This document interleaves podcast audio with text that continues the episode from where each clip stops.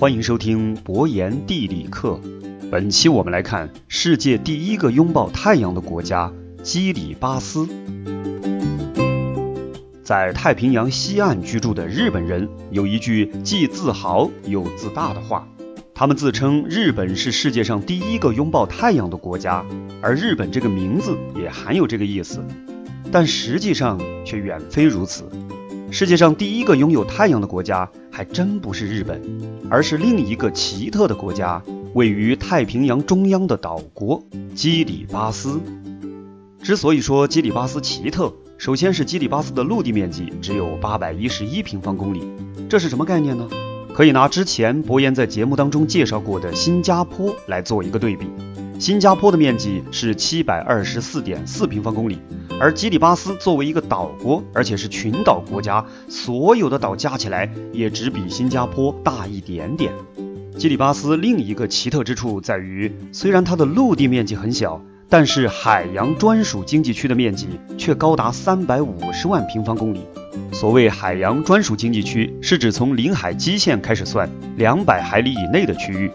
那么基里巴斯的陆地面积这么小，为什么海洋专属经济区面积却如此之大呢？这跟基里巴斯的地理情况啊有很大的关系。基里巴斯如果不是一个孤独的岛国，就像西边的邻国瑙鲁一样。如果它光秃秃的就是一个岛，那基里巴斯的领海面积绝对不可能这么大。而正好相反，基里巴斯是一个群岛式的小国，岛屿非常之多。基里巴斯由三个群岛组成，最西边的群岛称为吉尔伯特群岛，这也是基里巴斯最大的岛屿，总面积四百三十平方公里。基里巴斯的首都塔拉瓦就位于吉尔伯特群岛北部的塔拉瓦环礁上。吉尔伯特群岛堪称是基里巴斯的主体。而基里巴斯原来的国名就叫吉尔伯特。公元一八九二年，吉尔伯特沦为英国的殖民地，全称是吉尔伯特及爱丽丝群岛，爱丽丝就是现在的图瓦卢。一九七九年，吉尔伯特群岛正式独立，成立了基里巴斯国。吉尔伯特群岛以北是另一个著名的太平洋岛国马绍尔群岛，那以西是曾经靠卖鸟粪，也就是磷酸盐发财的小国瑙鲁。以南就是图瓦卢群岛。对于坐落在吉尔伯特群岛的基里巴斯首都塔拉瓦，很多人并不熟悉，但美国人肯定忘不了这座太平洋上的岛城。一九四三年十一月二十号，作为二战当中重要组成部分的太平洋战场，形势非常焦灼。塔拉瓦环礁是日军在太平洋上重要的军事堡垒。虽然在岛上的日军并不多，只有四千八百人，但攻势却极为坚固。美军为了拿下塔拉瓦，出动了包括1.8万名海军陆战队士兵在内的3.5万名精锐。由于日军凭借攻势顽强反抗，美军付出了巨大的代价，总共战死了一千六百九十六名士兵。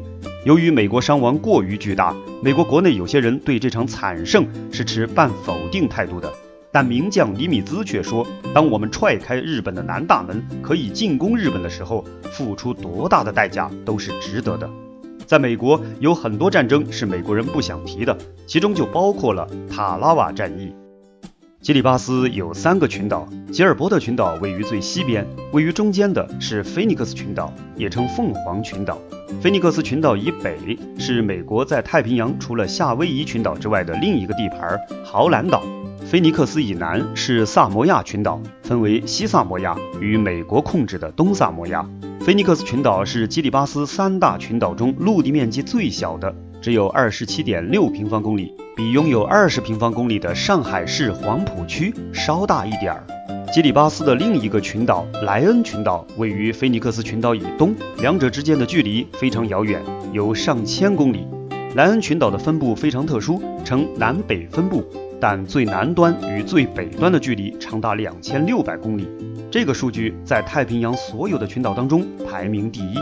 不过莱恩群岛却并不完全属于基里巴斯，其中有三个小岛——贾维斯岛、巴尔米拉岛和金曼礁为美国控制。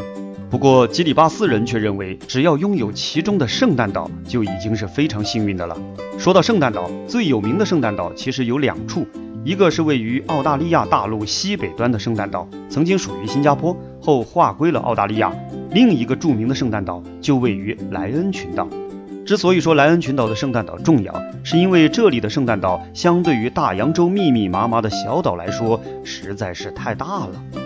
莱恩群岛的圣诞岛面积有三百六十三平方公里，略小于面积三百七十二平方公里的我国上海市闵行区。不过，圣诞岛是世界上面积最大的环礁湖岛。如果算上肚子里的礁湖，那么圣诞岛的面积约有六百平方公里。但是莱恩群岛的人口却并不多，只有四千多人。基里巴斯的总人口也只有十一点六万，大多都居住在吉尔伯特群岛，而首都塔拉瓦则居住着约六万人，这就占了全国人口的一半。由于基里巴斯这三大群岛之间的距离非常遥远，这就造成了一大奇景。